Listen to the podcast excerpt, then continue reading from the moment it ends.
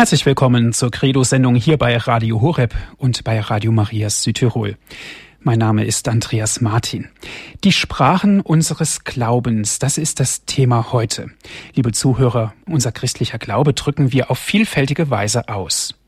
Im Gebet, durch Schweigen, durch Fasten, durch Nächstenliebe und so könnte ich noch viele Dinge hinzufügen.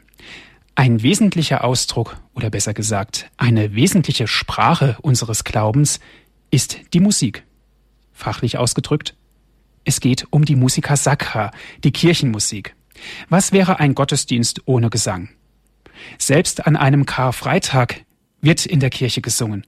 A cappella, ohne Orgelmusik. Nur die menschliche Stimme erklingt. Aber wie schon erwähnt, die Musik ist nicht die einzige Sprache unseres Glaubens, denn unser Glauben ist weder eingeschränkt noch schmalspurig. Unser Glauben ist vielfältig und weit gefasst. Er ist katholisch und das heißt weltumspannend. Heute sprechen wir in unserer Sendung Credo über die Sprachen unseres Glaubens. Dazu haben wir einen Fachmann eingeladen. Es ist der Theologe und Musikwissenschaftler Dr. Meinrad Walter aus Freiburg in Breisgau. Liebe Zuhörer, ich stelle Ihnen Herr Dr. Walter vor. Dr. Meinrad Walter ist Jahrgang 1959. Er studierte Theologie und Musikwissenschaft in Freiburg und München. Seit 2002 ist er Referent im Amt für Kirchenmusik der Erzdiözese Freiburg. Dr. Walter veröffentlichte zahlreiche Publikationen, Rundfunksendungen, Vorträge zu Themen im Gebiet von Musik, Theologie und Philosophie. Seit 2008 ist er Lehrbeauftragter für das Fach Theologie an der Hochschule für Musik in Freiburg. Ich darf Sie ganz herzlich begrüßen, Herr Dr. Walter. Guten Abend. Schön, dass Sie sich jetzt die Zeit genommen haben. Die Sprachen unseres Glaubens heißt ja das Thema, eine Sprache ist die Musik, aber welche Sprache spricht denn unser Glauben sonst noch, Herr Dr. Walter? Ich denke, der Glaube spricht ganz viele Sprachen. Das ist auch sehr schön. Die sind auch zueinander in einer gewissen Spannung. Zum Beispiel ist in einer gewissen Spannung, was Sie schon angedeutet haben, die Sprache des Gebets und die Sprache des Arguments. Der Glaube ist ja auch eine Art Rechtfertigung, wenn es in der Bibel heißt, gebt Rechenschaft von eurem Glauben. Die Glaubenssprachen umfassen Klagen, aber auch Jubeln. Sie umfassen Worte, aber auch Gesten. Das Beispiel, was Sie schon angedeutet haben mit dem Karfreitag, das könnte man ja etwas durchspielen. Welche Glaubenssprachen begegnen uns denn am Karfreitag? Vielleicht in einer Trauermette die Sprache der Klagepsalmen, aber auch dann in der Liturgie des Karfreitags begegnet uns ja zunächst eine Sprache ganz eigenartig, nämlich das Schweigen, das auch zum Glauben gehört. Die Liturgie beginnt schweigend mit einem schweigenden Einzug und dann ist die Geste des sich Niederwerfens, das ist eine ganz, ganz eindrucksvolle Sprache. Dann die Gesänge der Psalmen, die möglichst gesungene Passion, die Sprache der großen Fürbitten. Das ist eigentlich ein ganz großes Ensemble für mich und in der Tat ist es ohne Musik nicht denkbar. Aber auch zum Beispiel das Verhüllen und Enthüllen des Kreuzes, das spricht ja eine deutliche Sprache. Ich finde die Sprache der Kunst sehr, sehr wichtig, nämlich die ins Bild gesetzte Theologie oder das ins Bild gesetzte Gebet in der Dorfkirche im Schwarzwald, in der ich tätig bin, ist ein ganzes spätbarockes Marienleben aufgemalt. Und das ist natürlich eine Sprache des Glaubens, einfach in Bildern, die auch alle menschlichen Themen mit umfasst. Von der Geburt Marias geht es da bis zu ihrer äh, Krönung im Himmel. Und da sind Stationen wie die Flucht nach Ägypten oder Maria Verkündigung oder Marias Besuch bei Elisabeth oder die Darbringung Jesu im Tempel. Das sind alles menschliche Phänomene von Geburt bis Vollendung, die aber dann christlich-biblisch im Bild Marias gedeutet werden. Das wäre eine wunderbare, für mich eine wunderbare Bildersprache des Glaubens. Und die Musik kann das natürlich wunderbar unterstützen, wenn die dann dazukommen. Die ist ja nicht abstrakt, sondern die erklingt in ganz bestimmten Räumen und äh, die verbindet sich dann mit den anderen Sprachen, die da sind, sowohl mit dem bildlichen als auch mit dem architektonischen und mit dem, was dann an Worten gesprochen und gesungen wird. Mhm. Sie haben gesagt, die im Bild gesetzte Theologie, ja, da fällt mir sofort auch ein, die Ikonen zum Beispiel, gerade in den Ostkirchen, wo also wirklich die Heiligen präsent gemacht werden, also im, im Gottesdienst und in den Gotteshäusern an der Ikonostrase angebracht und ja, und es sollen ja auch und es werden natürlich auch Emotionen erweckt. Wie sieht es denn aus, der Zusammenhang zwischen Bild und Musik? Das hat ja beides was mit Emotionen zu tun. Das hat sicher mit Emotionen zu tun. Wenn man mal denkt, in dem Moment, wo man Musik macht, ist es vielleicht aber noch intensiver oder für mich ist es intensiver, als wenn ich ein Bild betrachte. Beim Betrachten eines Bildes denke ich mich selber in das Bild etwas hinein, aber der große Unterschied zur Musik ist, beim Betrachten des Bildes kann ich zum Beispiel meinen Rhythmus selber bestimmen. Ich kann sagen, ich gehe jetzt von dem einen Bild zum nächsten oder ich verweile jetzt länger oder kürzer. Beim Hören von Musik ist es schon eine für mich stärkere Emotionalität, weil ich in diese Zeit der Musik hineingenommen bin. Ich kann nicht sagen, jetzt langsamer, jetzt schneller, sondern die Musik gibt dann das Tempo vor. Und noch viel intensiver ist es eben, wenn ich singend oder spielend diese Musik selber mache dann höre ich natürlich auch und im Chor höre ich auf meine Nebenleute. Aber es ist eine viel tiefere emotionale Identifikation, wenn ich das selber hervorbringe. Und dann bin ich ja im Gegenüber sowohl zu dem, was ich singe, als auch zu den Zuhörern. Deswegen ist das ein ganz wichtiger Vorgang und das ist nun der biblische Auftrag eben, singt und spielt dem Herrn. Und das heißt, äh, sowohl ist eine Verherrlichung Gottes, aber es ist natürlich auch ein Dienst an den Mitmenschen. Johann Sebastian Bach hat es sehr, sehr schön in der Vorrede seines Orgelbüchleins niedergeschrieben. Da schreibt er, dem höchsten Gott allein zu ehren, dem Nächsten draus sich zu belehren. Also es sind immer beide Richtungen und zu der emotionalen Richtung kommt, denke ich, dann schon auch immer eine rationale. Also ich glaube nicht, dass man bei der Musik dann sich einfach nur dem Gefühl hingeben kann. Da kommt keine so gute Musik vielleicht dabei heraus, obwohl man gefühlsmäßig voll und ganz mittendrin und involviert ist. Aber die Musik kennt auch eine rationale Seite. Das Schöne bei der Musik ist gerade, dass das in eine Balance kommt dann. Also die Musik ist etwas zum Hören, aber es ist auch etwas zum Denken gleichzeitig. Deswegen ist auch Musik so wichtig für die Erziehung und für die Pädagogik. Wenn man Musik macht und da etwas lernt, dann lernt man mehr als nur Musik. Man lernt zum Beispiel in einem Kinderchor oder die Erstkommunionkinder, mit denen ich zurzeit immer mal wieder singe, die lernen dann nicht nur ihre Lieder, die lernen auch ganz elementare Dinge, zum Beispiel sich auf etwas konzentrieren oder die eigene Stimme erleben, zu erleben, wie laut bin ich jetzt, höre ich denn noch meine äh, Nachbarn, das nennt man heute Schlüsselqualifikationen, ganz, ganz wichtige Sachen, die man bei der Musik lernt und die, die, man bei der Musik sehr, sehr spielerisch auch lernt. Also mit der Musik, finde ich, lernt man auch viel für die Partitur seines eigenen Lebens, aber eben auch damit integriert seines Glaubens. Sie haben von Schlüsselqualifikationen gesprochen. Wie sieht es denn bei erwachsenen Menschen aus? Es gibt Menschen, die nicht singen mögen, die sagen, sie haben keine Musikalität in sich, sie können mit Musik nichts anfangen. Das klingt natürlich sehr plakativ. Kann man da wirklich was drauf setzen? Ist es wirklich so, dass es Menschen gibt, die völlig unmusikalisch sind? Ich glaube nicht. Das ist eher verschüttet. Das ist so ähnlich wie wenn ich sage, ich bin völlig unsportlich. Ja, wenn ich das gar nicht mache, dann ist der Zugang etwas erschwert. Dann muss man irgendwie den Trick finden, wie man einen Zugang finden kann.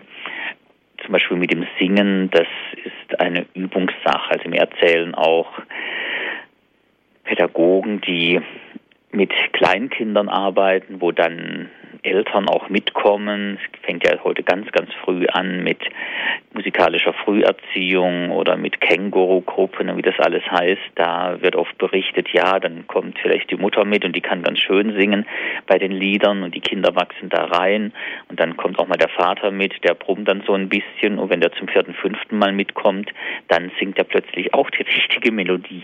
Also das sind ganz viele Phänomene, die auf Übung beruhen und man kann sich da einfach so ein bisschen in die un eigene Unfähigkeit auch hineinsteigern. Das sollte man aber nicht unbedingt tun. Bei manchen ist es im Hintergrund einfach, dass das nie wirklich gefördert wurde oder schlimmer noch, dass es falsch gefördert wurde und dann eine Abneigung irgendwie erzeugt hat, vielleicht irgendeine Bloßstellung vor anderen Schülern, naja, ihr könnt singen und der eine, das schwarze Schaf, kann es am schlechtesten oder so. Wenn man damit spielerisch umgeht, das sagen wir erfahrene Chorpädagogen, dann ist eigentlich kein Kind am Ende, was übrig bleibt und überhaupt nicht singen kann. Natürlich hat nicht jeder die Begabung zum Opernsänger, aber es hat auch nicht jeder die Begabung zum Stabhochspringer. Das muss man einfach dann ein bisschen schauen, wie weit kann ich kommen, aber ein Stück weit kann man auf jeden Fall kommen. Und man kann nicht nur die Musik üben, man kann auch das Hören ja üben. Ich habe mal eine Fortbildungsreise gemacht äh, vor ein paar Jahren mit Kirchenmusikern hier aus der Erzdiözese Freiburg nach Ungarn.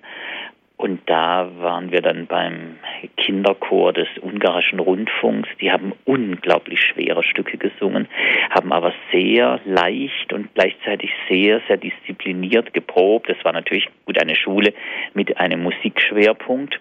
Aber ich habe eine Zeit lang gedacht, gut, dann sammeln die halt um sich herum die musikalisch begabten Kinder aus irgendeinem Einzugsbereich, aber es war tatsächlich so, die haben gesagt, nein, die Kinder kommen zur Schule, fangen sehr, sehr früh an, also schon im Kleinkindalter, und es wird kein Kind weggeschickt. Aber dadurch, dass man das regelmäßig macht, das ist ähnlich wie Phänomene des Gottesdienstes oder des Gebets. Man glaubt nicht, was man erreichen kann, wenn man mal dran bleibt.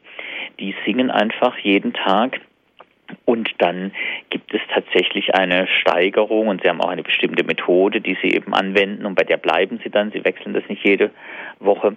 Dann glaubt man gar nicht, was da herauskommen kann und wie die wirklich vorhandene Musikalität dann geweckt wird und das ist dann sowohl für den Einzelnen sehr interessant. Das ist eine Förderung der eigenen Person, aber es geschieht ja in Gemeinschaft. Das ist das Schöne an Chor und an Orchester. Das ist ja auch ein Wir-Erlebnis. Und das macht schon auch großen Spaß, zum Beispiel auch eben für Erwachsene, wenn man ein Oratorium mitsingt, ein großes Werk für Soli, Chor und Orchester und man hat irgendwann nicht mehr das Gefühl, ah, jetzt muss ich daran arbeiten und ich muss das jetzt hervorbringen, sondern es gibt da auch äh, Momente des Transzendierens ins Religiöse hinein, wenn man plötzlich mit Recht den Eindruck hat, jetzt mache ich nicht mehr die Musik, sondern die Musik trägt uns jetzt eigentlich alle. Jetzt läuft die Musik einfach und der Dirigent gibt seine Impulse und das Ganze äh, vollzieht sich dann irgendwie in einer kaum beschreibbaren Einheit von Stimmen und Instrumenten und von Solo und von Chor. Also ich finde das sehr sehr begeisternd, womit wir wieder beim Emotionalen wären. Aber das ist dann natürlich auch die Frucht der ganzen Probenarbeit, wo man auch viel üben und viel erklären muss und viel auch äh, mit dem Kopf dran gehen muss. Ich finde, das sind die wichtigsten Polaritäten eigentlich. Das Musikmachen, das fordert einen vollkommen emotional und dann hat man aber auch wieder rationale Fragen. Wenn man die durchdacht hat, dann findet man auch zu einer neuen Emotionalität. Also ich glaube nicht, dass das gegeneinander steht. Entweder bin ich da der verkopfte Analytiker, der so an die Sachen rangeht, oder ich bin der impulsive, emotionale Musiker, der sich einfach hineingibt, spielend oder hörend. Für mich ist das in einer wunderbaren Balance und das eine bereichert eigentlich immer wieder das andere. Mhm. Sie sprachen jetzt von der aktiven Seite, selbst die Musik darbringen, selbst singen, selbst dirigieren. Aber wenn wir jetzt mal die andere Seite anschauen, zum Beispiel die Konsumentenseite, das in Anführungszeichen gesprochen, das gemeine Kirchenvolk sitzt da und lässt sich bereichern von der Musik. Wie ist denn da die Brücke zu sehen zwischen dem, der es aufführt und dem, der zuhört? Ist das denn beides gerecht? Ich denke, das ist auch ein spielerisches Hin und Her. Das ist, glaube ich, auch in den alttestamentlichen Psalmen schon so angelegt. Es kommt ja immer auf das Hören an, aber auch auf das Machen. Man muss natürlich immer wieder sich etwas selbstkritisch fragen, habe ich eigentlich noch die richtige Balance? Also, das kann man vielleicht nur an Beispielen ausdrücken, wenn jetzt in einer Gemeinde immer alle alles machen, es keinen Vorsänger gibt, dann finde ich das eher ein bisschen langweilig und es ist vor allem auch ermüdend dann. Andererseits, wenn ein Chor sagt, wenn wir schon mal da sind, dann singen wir von Kyrie bis Agnus Dei alles und den Gesang zum Einzug auch noch, weil wir noch irgendwas drauf haben und zur Gabenbereitung auch noch in der Messe, dann würde ich denken, aha, da stellt sich jetzt jemand zu sehr in den Mittelpunkt und bringt die anderen in eine völlig passive Rolle. Das merkt man dann auch ganz konkret, dann wird das Gloria angestimmt und alle setzen sich schon mal hin sie es gar nicht aushalten, das stehend mitzuvollziehen. Also da bin ich für ein viel stärkeres Miteinander und es nimmt auch niemandem etwas. Der Chor kann wunderbar brillieren, auch im Wechsel mit der Gemeinde und er kann einen Überchor singen zu dem, was die Gemeinde auch singt. Der Organist kann die Gemeinde anleiten und kann gleichzeitig sein Solo darbringen, aber wichtig ist, dass man gewisse Einseitigkeiten da vermeidet. Manchmal reisen die ein, man merkt es gar nicht so schnell. Also die Grundregel wäre für mich ein Miteinander und das sehe ich zum Beispiel in dem schlichtesten Psalmvers auch schon ausgedrückt. Wenn ich einen Psalm singe in einer Vesper, dann habe ich genau eine Einheit von machen, singen. Ich muss eine Hälfte des Psalms selber singen mit einer Gruppe oder allein, wie auch immer. Ich habe aber auch das Hören, nämlich wenn die andere Gruppe singt, dann höre ich zu, dann singe ich nicht auch noch mit, weil ich alles kann, sondern da geht es genau um das Hören. Und in der Mitte, da wo das Sternchen steht in den Psalmen, der sogenannte Asteriskus, das ist ja die Pause, nämlich die Pause, wo alle schweigen und einfach nur hören, was sich da ergibt. Das ist ein Grundgesetz von Liturgie.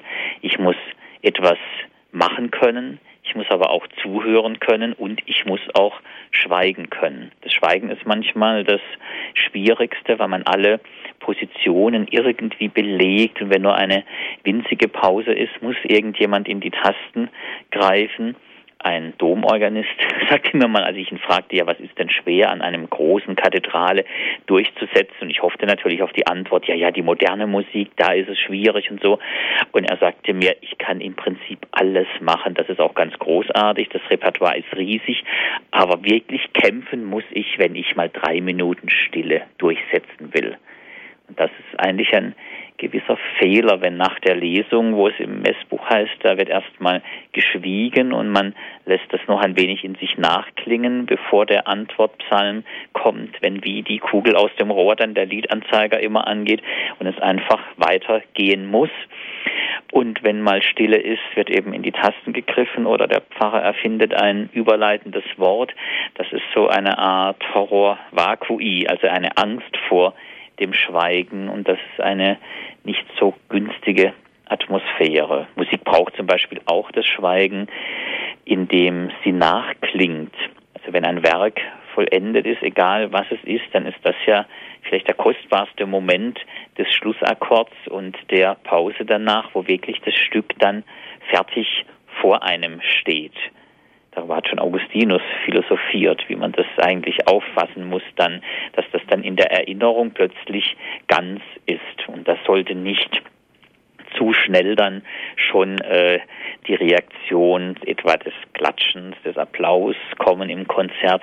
Natürlich applaudiert man in den Schlussakkord hinein, vielleicht bei einer Oper, wenn eine Bravour-Arie grandios geglückt ist. Aber ich finde es sehr, sehr schön bei Passionsaufführungen habe ich jetzt gerade zum Teil sehr intensiv und schön erlebt, zum Teil auch wieder nicht, dass dann sich eigentlich auch die Zuhörer einig waren nach einer Johannespassion zum Beispiel, nach dem Schlusschoral, dass jetzt etwa zehn Sekunden lang einfach geschwiegen wird und dann mag ja der Applaus auch kommen dürfen. Das ist auch eine ganz eigenartige Kraft der Musik, von der wir noch gar nicht gesprochen haben, Die Musik bringt Menschen, die versammelt sind, auch zu einer inneren Sammlung. Und zwar viel mehr, als wenn ich denen irgendeinen Vortrag halte oder wenn ich was weiß ich mache.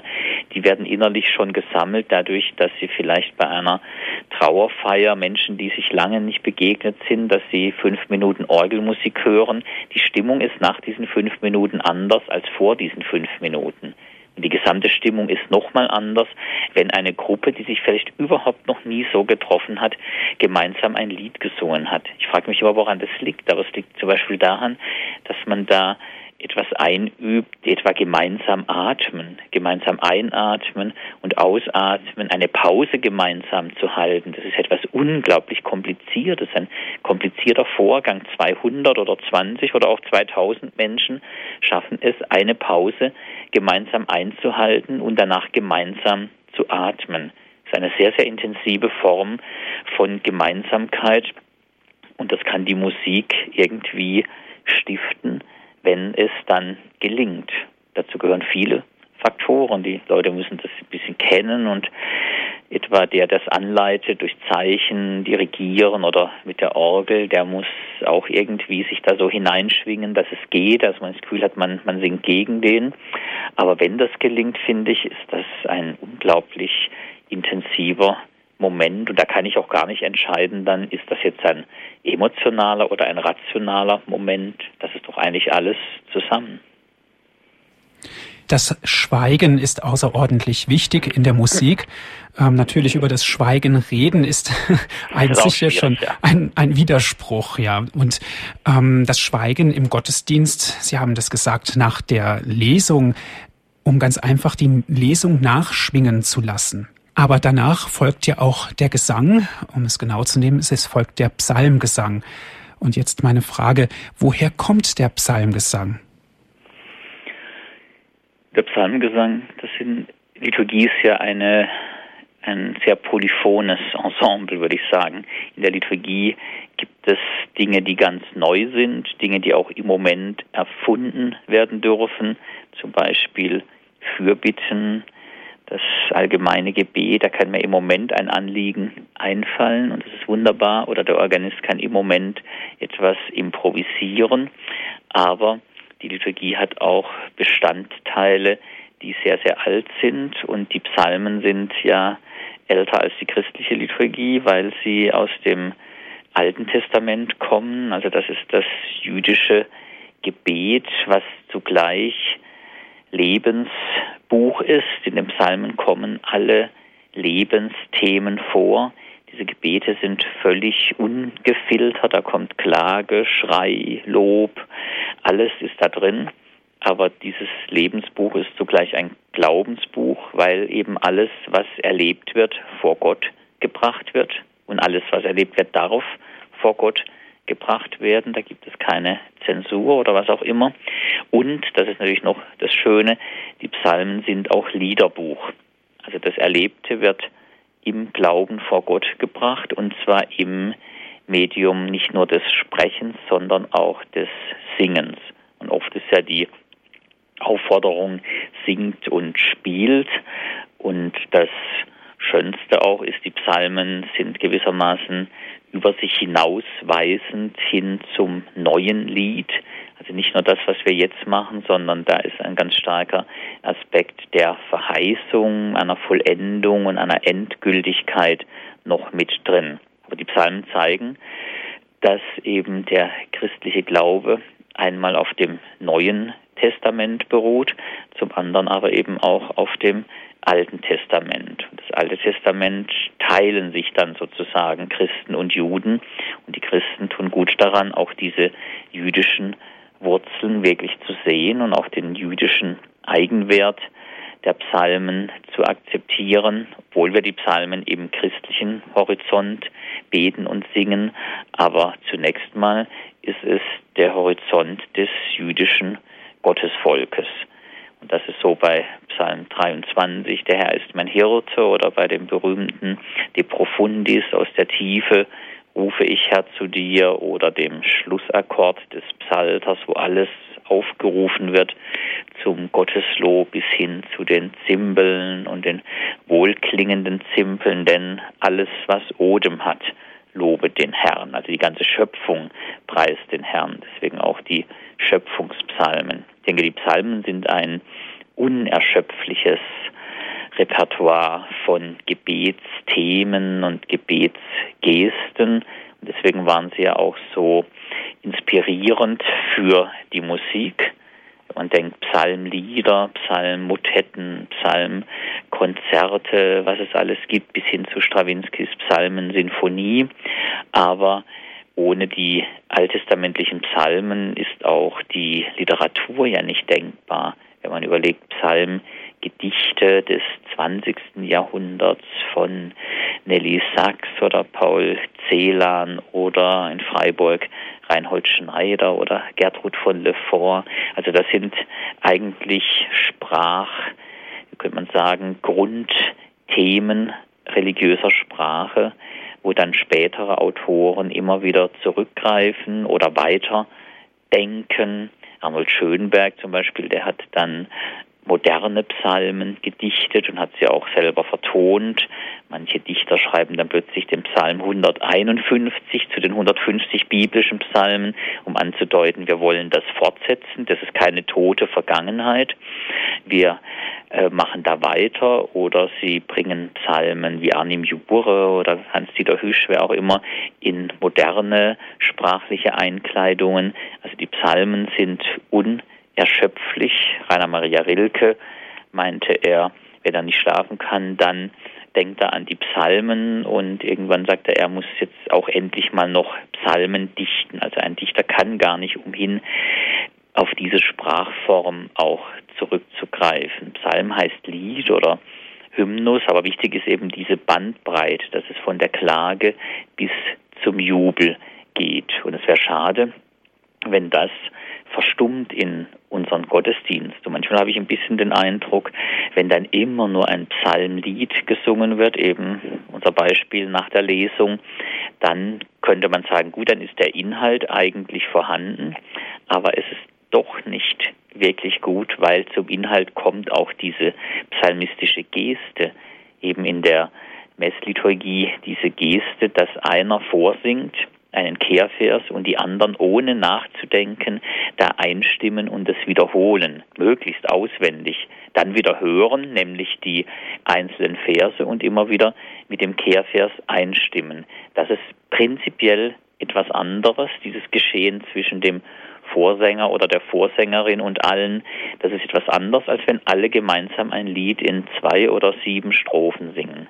Das ist ein großer Unterschied. Und diese Gesten dürfen eigentlich nicht verloren gehen. Und die Psalmgeste beruht tatsächlich darauf, es kommt in den Psalmen ja auch vor, dass einer vorsingt und die anderen einstimmen. Also einer macht es vor, bezieht sich selber aber auch ein. Und dann kommt dieses Echo der Gemeinschaft zurück. Das ist sehr, sehr wichtig. Mhm. Also das Psalmsingen und der Psalm an sich ist sozusagen auch ein ganz wichtiges Kulturgut, was gewahrt werden soll. Das ist mit Sicherheit ein Kulturgut und müsste betonen eben auch wirklich Psalmen singen. Manchmal, gut, gibt es die Notlösung, einen Psalm auch zu sprechen. Für sich selber kann man das natürlich immer tun, aber in einer Gemeinschaft ist es ganz interessant, einen Psalm zu sprechen mit vielen Menschen, das klappt fast nie. Da findet man nämlich fast nicht einen gemeinsamen Rhythmus. Dazu braucht man eben die Melodie. Das geht beim Singen tatsächlich besser. Und das gehört eben dazu. Im Messbuch ist ja interessant die Steigerung der Psalmen oder die Zusammenfassung. Das wäre dann das äh, Lob des Halleluja, dieser Jubilus. Da steht im Messbuch, wenn das nicht gesungen werden kann, kann es oder soll es entfallen das ist einfach unbrauchbar und auch unästhetisch, dass da jemand vormurmelt, Halleluja, Halleluja, und die anderen antworten dann Halleluja. Das, das ist einfach nichts. Das hat keine Gestalt und keine Kontur. Dann ist es wirklich besser, man lässt es weg. Aber das Halleluja ist ein wunderbares Beispiel, gerade für diese transzendierende Kraft in der Glaubenssprache. Damit hat sich auch schon Augustinus um das Jahr 400 auseinandergesetzt in Predigten und er hat eine wunderbare Formel gefunden, die ich gern zitiere, nämlich beim Jubilus, Also eigentlich bei dem A am Ende eines Wortes, wo sich dann eine Melodie frei aufschwingt, ohne dass noch ein Wort neu gesagt wird. Das ist einfach nur der Vokal A. Bei diesem Jubilus, da findet das Gotteslob keine Grenze mehr an den Silben der Sprache. Und die Frage, die Augustinus stellt, heißt, ja, wie soll man denn Gott angemessen loben? Man kann eigentlich schweigen, aber wenn man schweigt, dann verschweigt man eigentlich das Gotteslob. Das kann man nicht tun, jedenfalls nicht auf Dauer. Man kann nicht nur schweigen. Wenn man aber Gott loben will in richtigen Worten oder mit Argumenten, könnte man sagen, dann erreicht man ihn nicht, weil er ja immer noch viel größer ist als alles das, was ich sagen und argumentieren kann. Und dann kommt seine wunderbare Zusammenfassung, wenn ich also nicht angemessen reden kann von Gott, aber auch nicht schweigen darf, was bleibt dann anders übrig als zu jubeln? Dann ist das eine große Rechtfertigung auch des Nonverbalen. Gesten und Bilder sind ja auch nonverbal, aber in der Musik muss nicht alles mit Worten verbunden werden. Auch dieses Halleluja, das ist ja kein bedeutendes Wort mehr, sondern das ist das reine Lob oder Instrumentalmusik, womit sich die Kirche immer mal wieder schwer tat. Instrumentalmusik hat diese Möglichkeit, dass sie eben nicht ganz konkrete Worte benennt, wie jetzt ein Lied oder eine Kantate, das aber trotzdem eine Botschaft irgendwie mitschwingt, aber in einem freieren Sinne und deswegen ist auch in der Liturgie und in Kirchenkonzerten eben diese sogenannte reine Instrumentalmusik auch möglich. Das finde ich auch eigentlich sehr, sehr wichtig, weil das ist äh, auch ein wichtiger Punkt. Manchmal gelingt es auch nicht, Dinge noch in Worte zu fassen. Dann ist die Instrumentalmusik vielleicht dem Schweigen und der Sammlung näher als irgendwelche Worte, die auch wieder missverständlich oder unpassend sein könnten. Und da kommt es wie bei vielem, bei dem Ich und dem Wir oder bei Vokal und Instrumental, es kommt dann immer auf eine Balance an. Nur Instrumentalmusik, das wäre mir dann zu wenig klar, aber nur Vokalmusik wäre auch keine Lösung. Da muss man auch in jedem Gottesdienst, in jedem Konzert einfach überlegen, wo ist eigentlich die richtige Balance und wie ist ein ganz sinnvoller Ausgleich. Bei Bach gibt es Kantaten, die leben wirklich vom Wort, das ist auch ein lutherischer Akzent dann, aber bei manchen ganz schönen Kantaten, wie ich hatte viel Bekümmernis oder Weinen, Klagen, Sorgen, Zagen, kommt erstmal eine einleitende Sinfonia, wie ein langsamer Konzertsatz mit Streichern und Generalbass und vielleicht einer solistischen Oboenstimme darüber. Und da hat man dann eigentlich den Eindruck, hier wird ohne Worte schon alles gesagt, was dann in Worten nochmal ausgefaltet wird. Mhm. Bleiben wir doch mal bei Bach. Sie haben auch die Johannespassion erwähnt als ganz beeindruckendes Werk, wo sich wirklich auch das Wort mit dem Bild zu einem Kunstwerk entwickelt. Bach wird ja in Fachkreisen auch der fünfte Evangelist genannt. Wie ist es einzuschätzen? Das kann jeder so benennen, wie er will. Eine Zeit lang war das etwas Mode, dann war es wieder überhaupt nicht Mode. Wenn man vom fünften Evangelisten sprach, dann war man eigentlich disqualifiziert in der Wissenschaft. Das geht auf einen schwedischen Erzbischof zurück, auf Nathan Söderblom. Der sagt aber eigentlich nicht, Bach ist äh, der fünfte Evangelist, sondern er sagt, seine Musik kommt ihm vor wie ein Evangelium. Und dann sagt er eben, zu den vier Evangelien wäre das dann sozusagen das fünfte Evangelium. Der Philosoph Nietzsche hat es ja ähnlich gesagt über die Matthäus-Passion, nämlich wer das Christentum völlig verlernt hat, der hört es hier wieder wie ein Evangelium.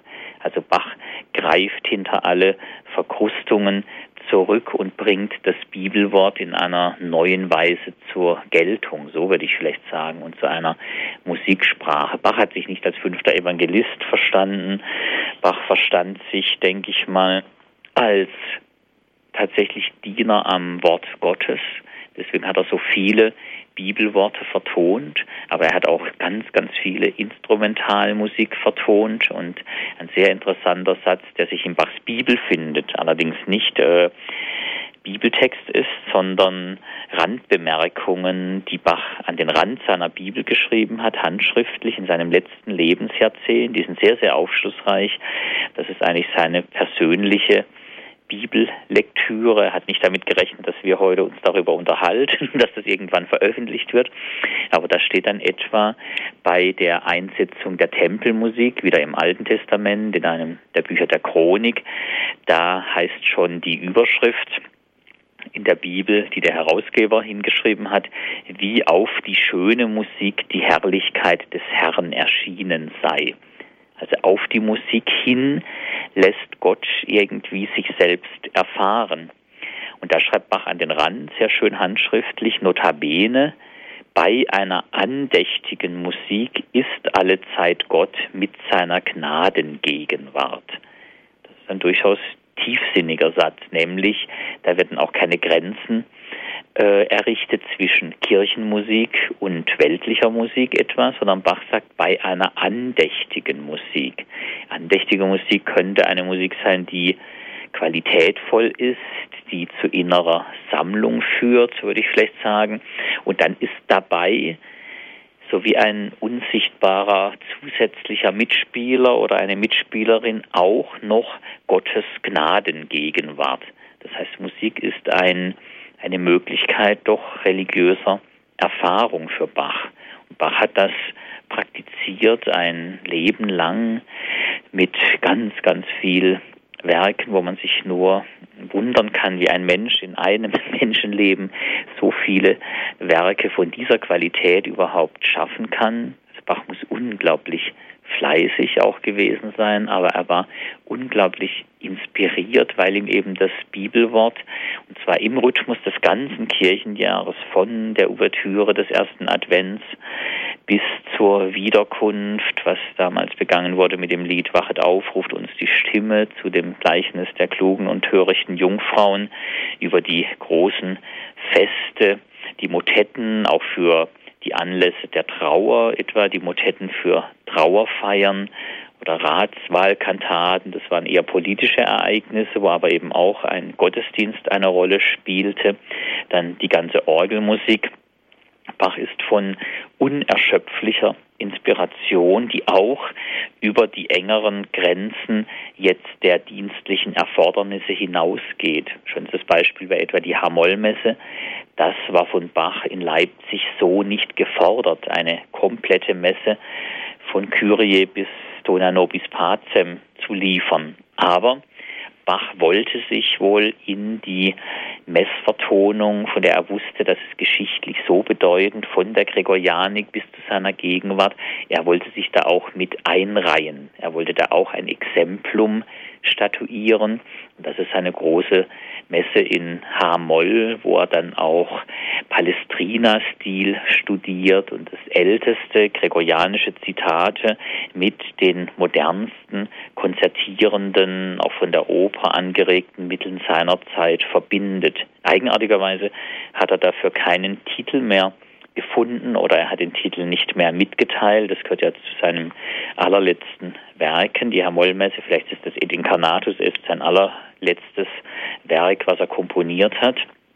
Aber im Nachlassverzeichnis seines zweitältesten Sohnes, der diese Noten geerbt hat, da äh, steht die Hamollmesse dann unter dem Titel Die große katholische Messe eigenartig. Katholisch ist mit C geschrieben. Also offensichtlich war Bach da auch etwas ökumenisch gestimmt vielleicht. Er hat jedenfalls über die konfessionellen Grenzen hinaus geblickt und hat ein Musterbeispiel in dieser typisch katholischen Gattung einer lateinischen Messe auch gegeben, wo natürlich seine ganzen Erfahrungen mit äh, der Vertonung deutscher Kirchentexte mit einfließen. Man hat dann den Eindruck, Bach setzt sich mit dem Messtext auseinander oder er macht so etwas wie eine große konzertante Predigt über die Messe. Aber das ist auch ungeheuer reizvoll. Wir hören mal rein in die Hamollmesse, in die große Hamollmesse von Johann Sebastian Bach. Und zwar hören wir jetzt das Sanctus.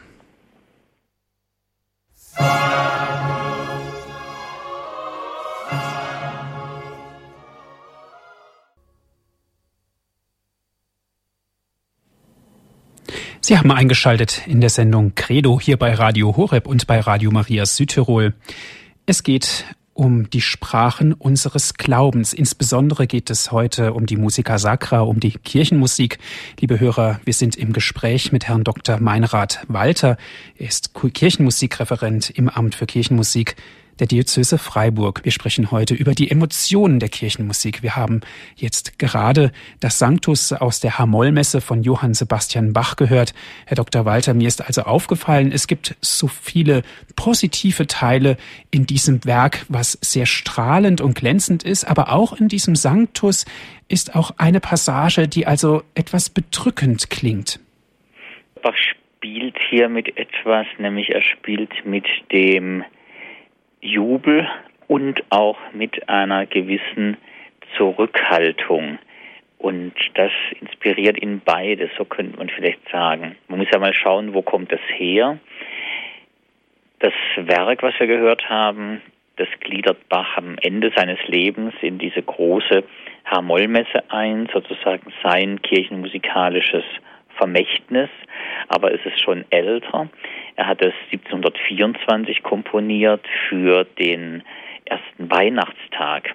Das ist also, da ist er noch ziemlich neu in Leipzig und da will er ein großes Werk aufführen. Es wurde nämlich, das äh, vergisst man heute manchmal, in der damaligen protestantischen Liturgie wurde auch nicht wenig Latein aufgeführt. Zum Beispiel das lateinische Magnificat in der Vesper an den Festtagen oder an den Festtagen eben das lateinische Sanctus. Und wenn man jetzt diesen Weihnachtsgedanken mithört, dann merkt man, dass Bach vielleicht die Idee hatte, auch beim Sanctus sollen wie beim Gloria in Excelsis Deo die himmlischen und die irdischen Chöre zusammenklingen.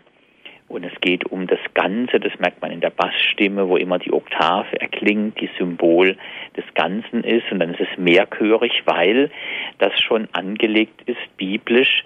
Das ist ja die Thronvision des Propheten Jesaja wieder im Alten Testament. Und der beschreibt das ziemlich genau. Da erbeben sogar die Türschwellen frage mich manchmal bei unseren Sanctus-Gesängen im Gottesdienst, erbeben da wirklich die Türschwellen und die Seraphim singen und sie äh, schlagen mit ihren Flügeln. All das könnte Bach mit inspiriert haben zu diesem wirklich ganz grandiosen, vollstimmigen Klang, der eigentlich Himmel und Erde vereinen will. Dann kommt das Pleni sunt Zöli, das ist mehrchörig auch wieder. Da hat er eine frühere weltliche Komposition verarbeitet.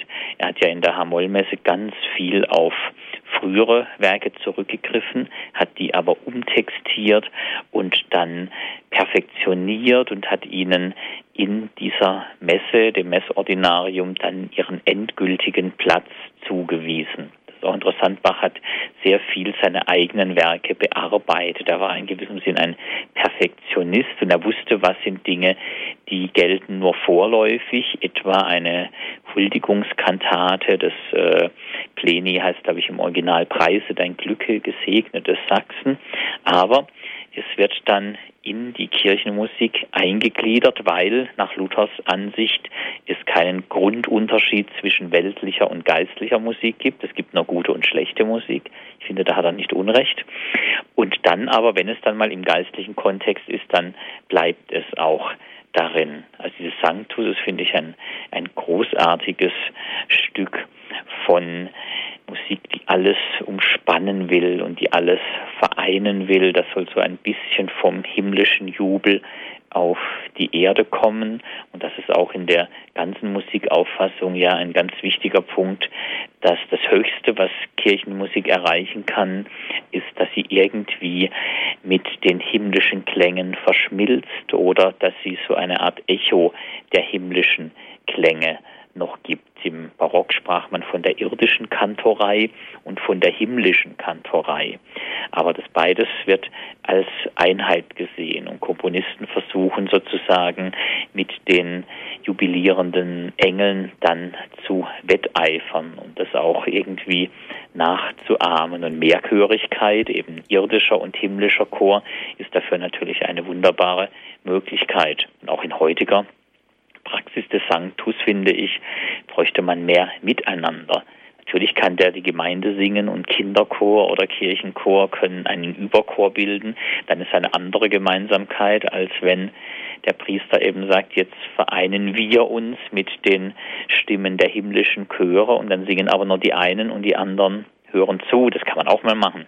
Aber es sollte nicht immer so sein, weil da geht dann an der Symbolik tatsächlich etwas verloren. Interessant ist, wie sich die Komponisten eben die himmlischen Chöre vorstellen. Manche lassen das sehr leise beginnen, Bach lässt es schon ganz bombastisch äh, beginnen. Moderne Komponisten haben wieder ganz neue Assoziationen, zum Beispiel der evangelische Pfarrer und Komponist Dieter Schnebel, der hat beim Benediktus, was dann auf das Sanctus folgt, die Idee gehabt in seiner großen Dahlemer Messe, das ist doch das Geschehen des Palmsonntags. Beim Sonntag zieht Jesus in Jerusalem ein und die Menschen jubeln ihm das Hosanna zu und dann macht er da eine ganz aufgewühlte Stimmung, um den Palmsonntag auszudrücken. Das ist eine konzertante Messe für riesige Besetzung inklusive Live-Elektronik und an einer Stelle hört man dann sogar einen Eselsschrei. Dieter Schnebel sagt, das haben die Komponisten vorher vergessen. Aber wenn der Herr Jesus auf einem Esel eingeritten ist, dann hat auch der Esel auch einmal gewiehert. Warum darf man das nicht in die Musik mit einbeziehen? Manchmal in Weihnachtsmusiken kommen tatsächlich auch so Tierlaute vor. Also Komponisten sind unglaublich kreativ und ich finde, das muss man ihnen auch zugestehen und neue Epochen entwickeln dann immer auch wieder neue Mittel, aber es sind oft die gleichen Themen, zum Beispiel die Auseinandersetzung eben mit den Messtexten, mit den Psalmtexten oder insgesamt mit der Liturgie. Und das Schöne ist, dass es zu immer neuen liturgischen, aber auch konzertanten Lösungen führt. Mhm. Schauen wir mal in die heutige Zeit hinein, in die heutigen Kirchen, in unsere Dorfkirchen, in unsere Stadtkirchen. Der Gesang lässt oft sehr zu wünschen übrig und jetzt möchte ich mal gar nicht von der Orgelmusik sprechen. Ich habe manchmal den Eindruck, die Leute, die Menschen möchten gar nicht mehr singen. Das kann passieren. Das wäre schade. Ich glaube, ich frage mich dann immer, wie kann man zu einer Verbesserung kommen? Ich denke oft, dass es so, es gibt eine Abwärtsspirale oder eine Aufwärtsspirale. Also wenn ich eine Abwärtsspirale habe, dann singen immer weniger Leute und die Altersdurchmischung ist auch einseitig, dann klappt die Höhe der Lieder nicht mehr, weil eben die Jüngeren und die Kinder, die das strahlend singen könnten, vielleicht gar nicht da sind. Vielleicht ist das Orgelspiel auch nicht so geeignet, dann den Gesang zu fördern. Ich versuche dann in die Aufwärtsspirale zu kommen. Gerade an den Tagen, wo nicht Orgel gespielt wird, ich Karfreitag, erlebe ich manchmal, dass die Gemeinde dann tatsächlich sich doch findet und gemeinsam atmet. Und wenn man das ein bisschen anführt, dann doch auch vernehmbar und gut singt. Aber da braucht es einfach auch Inspirationen, ob die von der Orgel kommen oder vom Chor oder von Vorsängern, ist egal. Man muss das auch pflegen. Also im Unterschied zu früher, glaube ich, ist es nicht mehr die Selbstverständlichkeit des Singens. Da gebe ich Ihnen recht. Aber man muss es dann pflegen und fördern, muss auch irgendwie Wert darauf legen, das ist der biblische Auftrag, singt und spielt, das kann man nicht einfach aufgeben. Zum Beispiel bei der Erstkommunionfeier habe ich es auch schon so erlebt, da singe ich mit den Kindern vorher, die können das dann sehr gut. Aber was ist dann so mit der ganzen Verwandtschaft? Da gab es auch schon Jahre, wo Eltern kamen und sagten, ja, wir würden doch auch gern mehr mitsingen, aber wir können die Lieder nicht richtig. Und dann haben wir uns ein oder zwei Abende getroffen und haben mal die Lieder zur Erstkommunion geübt. Auch vor dem Gottesdienst. Das muss man sehr behutsam handhaben. Da kann mal so ein kleines Warming-up im Sinne einer Einstimmung und schon mal ein bisschen äh, die Stücke singen. Das kann sehr viel ausmachen dass man in eine gewisse Übung kommt, gerade wenn die Gruppe, die sich da versammelt, ungeübt ist oder sich selber gar nicht kennen, dann hat jeder ein bisschen Hemmungen und wenn dann fünf um mich herum auch nicht singen, dann singe ich natürlich auch nicht, obwohl ich es ja eigentlich könnte. Also da muss man ein bisschen das Eis brechen. Ich lege wirklich größten Wert drauf, dass in meiner Kirche mit Selbstverständlichkeit möglichst alles gesungen wird. Natürlich verpflichte ich keinen Einzelnen dazu, aber ich finde immer die, die nicht singen, müssen auch ein bisschen das Gefühl haben, wir sind die Ausnahme und es darf nicht sein, dass wenn einer singt, er das Gefühl hat, ach, ich bin hier aber die Ausnahme. Was mache ich denn hier? Ich singe, das ist scheinbar schon gänzlich außer Mode gekommen. Das fände ich sehr schade.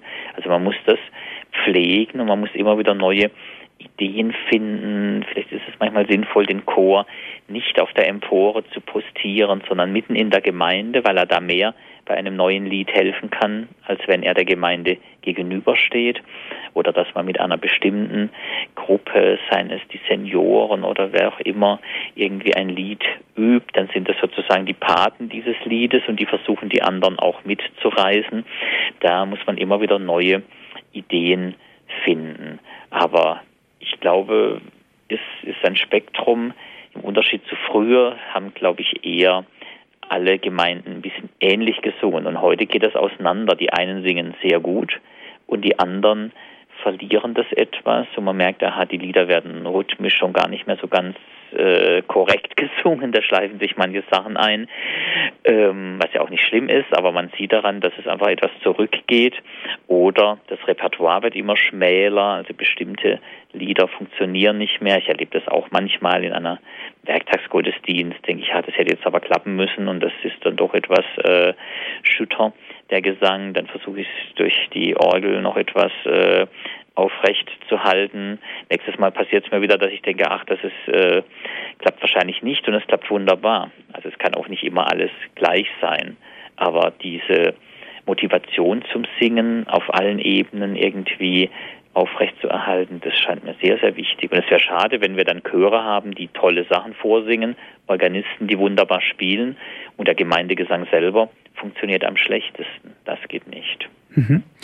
Vielleicht noch zum Schluss die Kirchenmusik und das gesungene Gebet. Augustinus sagt, wer singt, betet doppelt. Und die Liturgie, das sind ja so diese drei Bausteine, die miteinander die hochfeierliche Theologie ausmachen und Liturgie ausmachen. Wie wichtig ist der Gesang im Bereich der Theologie? Im Bereich der Theologie, finde ich, ist der Gesang auch wichtig, nämlich die gesamte Kirchenmusik und geistliche Musik ist nicht nur ein Beitrag zur Musikgeschichte, den man eben mit musikalischen Mitteln interpretieren kann, sondern, und das ist noch zu wenig entdeckt, meine ich, das ist ja auch ein Beitrag zur Theologie. Also Bachs Arien sind nichts anderes als komponierte Gebete. Und seine Choräle vierstimmigen im Weihnachtsoratorium, in den Passionen, in den Kantaten, das sind gesungene Antworten des Glaubens auf die biblischen Geschichten. Und ich finde, das sollte man heute auch theologischer ernst nehmen. Ich stelle mir vor, dieser gesamte Kosmos an geistlicher Musik und Kirchenmusik ist ja auch wie ein großer Bibelkommentar aber ein Kommentar mit allen klingenden Mitteln, nicht so sehr mit den Mitteln jetzt der wissenschaftlichen Exegese und der Argumente. Und da finde ich, haben wir noch etwas zu wenig Berührungspunkte.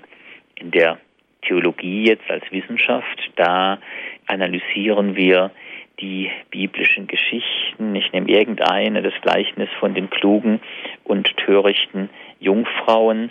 Aber dieses Gleichnis, das ist so oft auch ausgelegt worden, damit haben wir angefangen in dieser Sendung, ausgelegt worden in Bildern, etwa in der Portalvorhalle des Freiburger Münsters oder es ist ausgelegt worden in mittelalterlichen Spielen oder in Romanen, das gibt es alles und es wird ausgelegt in der Musik. Die Musik, die darauf antwortet, auf dieses Gleichnis, ist das allbekannte Lied Wachet auf, ruft uns die Stimme, was ein lutherischer Pfarrer im Jahr 1599 verfasst hat, wahrscheinlich in Wort und Ton und einer Erbauungsschrift in schrecklichster Pestzeit, nämlich seinem Freudenspiegel des ewigen Lebens beigefügt hat, sozusagen als Abstract.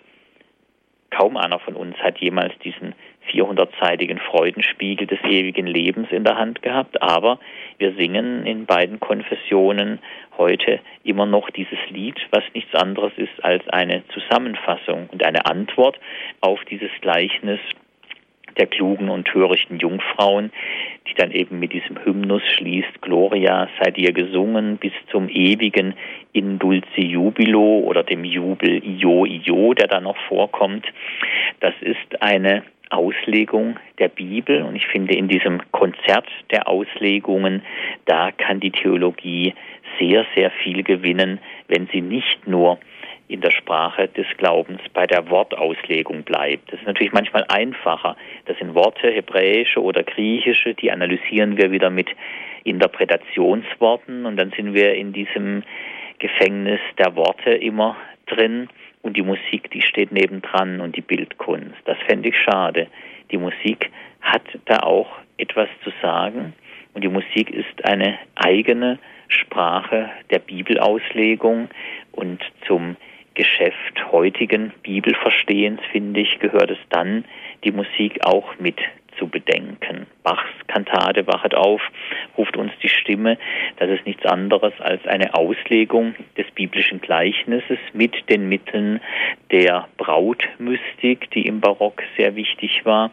Braut und Bräutigam als Grundsymbole des religiösen Verhältnisses.